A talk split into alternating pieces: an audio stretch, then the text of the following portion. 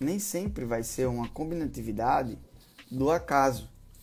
E nem deve ser uma combinatividade do acaso. Você pode ir trazer combinatividade que eu chamo de repertório com intenção. Então Steve Jobs ele foi buscar um artista para implementar na informática. Isso é foda. Isso é muito foda, pô. Trazer de um artista para implementar e fazer arte na informática, onde se não onde se pensava que não era necessário arte se fazer.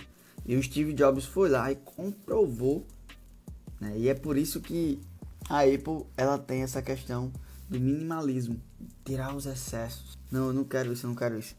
Tem, eu já estudei um pouco a história de Steve Jobs e tem uma parte que ele está criando o iPod. E sempre que os caras desenvolvem, desenvolviam um protótipo, ele pegava e jogava dentro, de, dentro da água.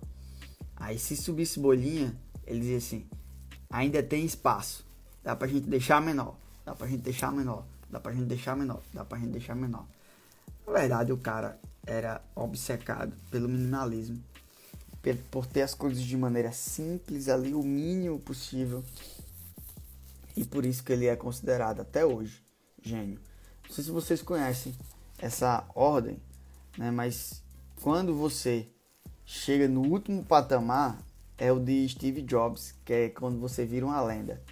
Você vivo ou morto, sempre vão falar de você.